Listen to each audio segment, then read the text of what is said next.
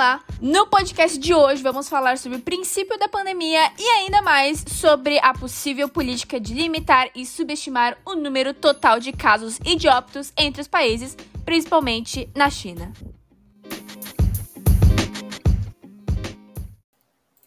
A pandemia de Covid-19 é a pandemia do momento. Uma doença respiratória aguda causada pelo coronavírus da Síndrome Respiratória Aguda Grave 2. A doença foi identificada em Wuhan, na província de Hubei, República Popular da China, em 1 de dezembro de 2019, mas o primeiro caso foi reportado em 31 de dezembro do mesmo ano. Acredita-se que o vírus tem uma origem zoonótica, porque os primeiros casos tinham principalmente ligações ao mercado atacadista de frutos do mar de Huanan, o qual também vendia animais vivos. Em 11 de março de 2020, a Organização Mundial da Saúde declarou o surto uma pandemia. Dia 21 de julho do mesmo ano, pelo menos 14 milhões de casos da doença foram confirmados em pelo menos 188 países e territórios, com grandes surtos nos Estados Unidos, Índia, Rússia, África do Sul, Peru, Chile, México, Reino Unido, Irã, Espanha e Brasil, que apresenta aproximadamente 2 milhões de casos. Pelo menos 608 mil pessoas morreram e mais de 80 milhões foram curadas. Os cientistas chineses isolaram o novo coronavírus, o SARS-CoV-2, e descobriram que ele era 70% semelhante com a sequência genética do SARS-CoV, assim disponibilizando sua sequência genética do novo corona. Inicialmente, o vírus não mostrou a mesma gravidade que o SARS, porém possuía um contágio maior. As questões levantadas incluem se o vírus está circulando há mais tempo do que se pensava anteriormente, se o Han é realmente o centro do surto ou simplesmente o local em que foi identificado pela primeira vez com a vigilância e os testes em andamento.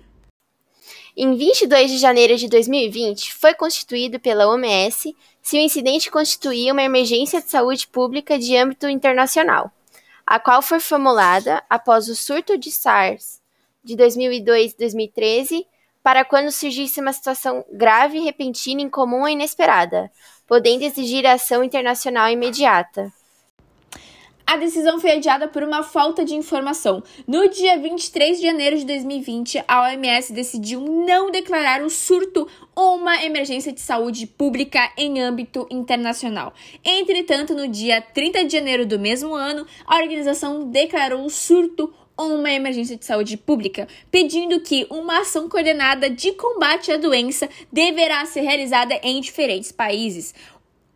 Na primeira semana de fevereiro de 2020, o número de mortes causado pelo novo coronavírus ultrapassou de 800, superando a SARS, que matou 774 pessoas em todo o mundo entre 2002 e 2003.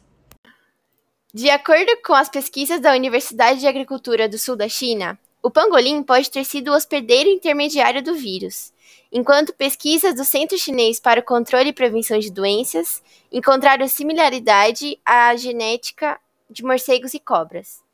Os cientistas estudaram mil amostras de animais selvagens e determinaram que os genomas das sequências de vírus estudadas no pangolim eram 99% idênticos aos dos pacientes infectados pelo coronavírus em Wuhan. Em 11 de fevereiro de 2020, o chefe da OMS anunciou o nome oficial da doença que passaria a ser chamada de Covid-19, porque a palavra coronavírus refere-se ao grupo em que o vírus pertence, sendo que o vírus em si foi designado por SARS-CoV-2. Os efeitos mundiais da pandemia incluem estabilidade social e econômica, Corrida às compras, por exemplo, xenofobia e racismo contra as pessoas de descendência chinesa e do leste asiático, a disseminação online de informações falsas e teorias da conspiração sobre o vírus, e o encerramento de escolas e universidades em pelo menos de 115 países, afetando quase 2 bilhões de estudantes. Até o momento, a transmissão a animais de companhia, como cães e gatos, ainda não foi confirmada, embora em um caso raro, um gato na Bélgica testou positivo. Agora falaremos sobre o início dos casos da doença, ou seja, sobre a veracidade dos dados na China. A grande disparidade do número de mortos pelo novo coronavírus na China, berço da pandemia, em outros países começa a levantar suspeitas sobre a veracidade das estatísticas oficiais comunicadas por Pequim. Vários especialistas franceses, assim como um relatório confidencial americano, afirmam que os dados chineses foram subestimados. Oficialmente, a China continental é o país mais populoso do mundo, com 1,38 bilhão de habitantes, contabiliza pouco mais de 3.300 mortos e 81 mil contaminados, a grande maioria deles em Wuhan. O saldo é muito inferior ao registrado em vários países ocidentais. Só para se ter uma ideia, o Brasil, que registrou até agora 2 milhões de casos confirmados e 81 mil de vítimas fatais tem 209,5 milhões de habitantes e a população total da China está por volta de 1,3 bilhões de habitantes. Já a população da cidade de São Paulo, que registrou cerca de 422.669 casos, é um pouco maior do que a cidade chinesa de Wuhan, na qual foi o berço da pandemia e que apresenta apenas 50.340 casos confirmados. Difícil de acreditar que o país China, mesmo com as medidas de confinamento adotadas, tenha tido tão poucos mortos, estima o professor em microbiologia e ex-diretor do Instituto Pasteur.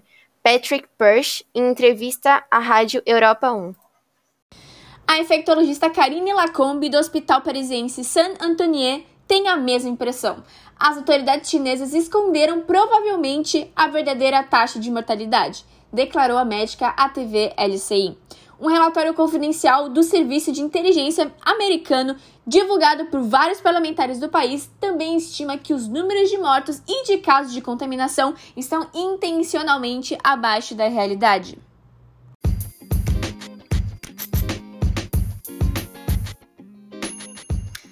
Esse foi o nosso podcast. Espero que vocês tenham gostado e até a próxima!